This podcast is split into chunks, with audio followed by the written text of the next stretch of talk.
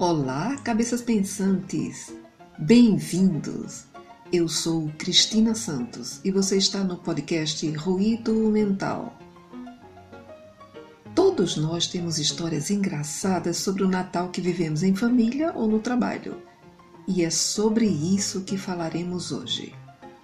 O título: Um conto de Natal, de amigo secreto e inimigo declarado. O podcast Ruído Mental está no ar. Calma, calma. Não pretendo falar mal de ninguém, nem citar lista de desafetos.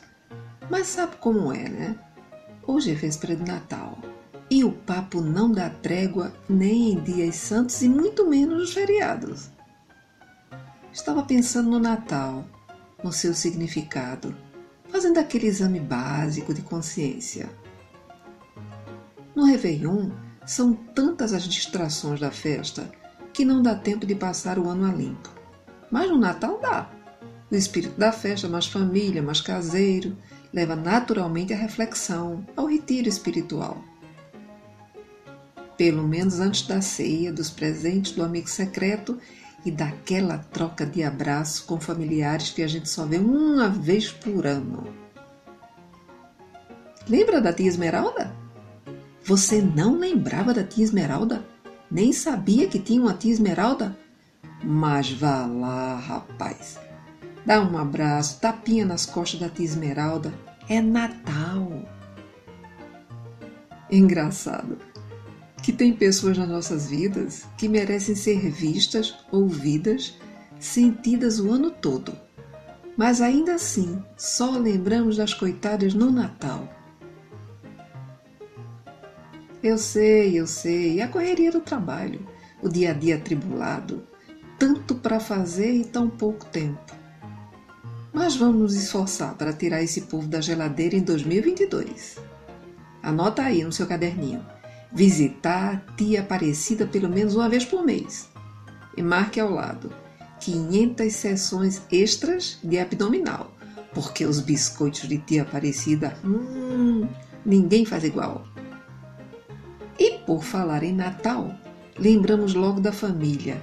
E por falar em família, a palavra mico vem colada feito um post-it.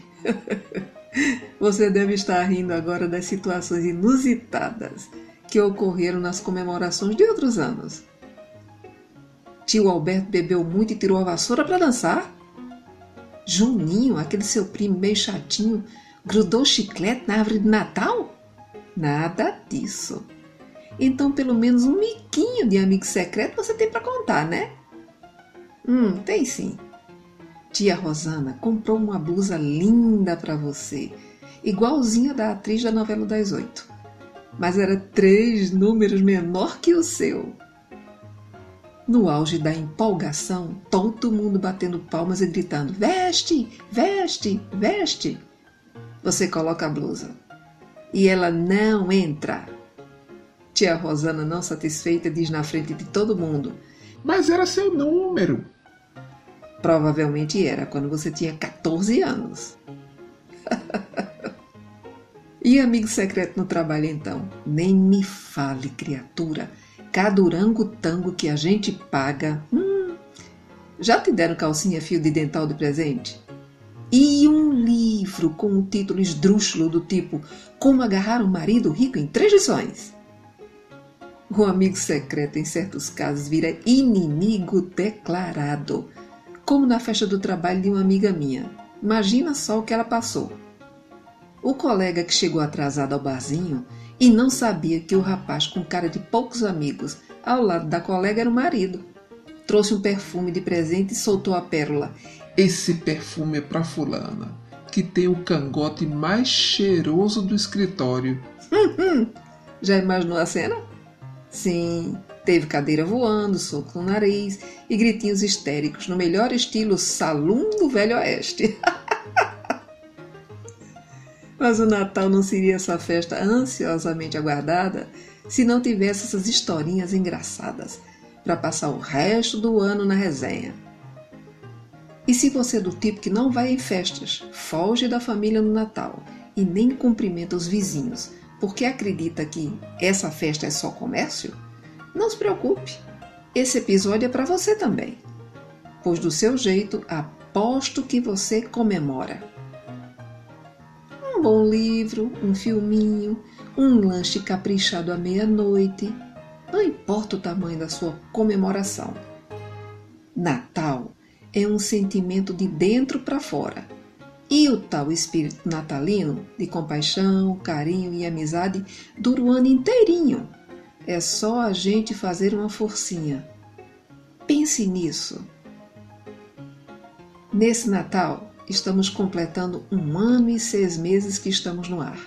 E queremos agradecer a todos os nossos ouvintes que nos apoiaram, incentivaram e enviaram mensagens contando o quanto os conteúdos foram úteis. Esse é o nosso maior objetivo: transmitir mensagens de teor construtivo que proporcione bem-estar a toda a família.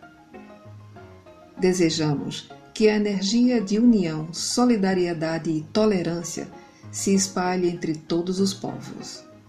Feliz Natal!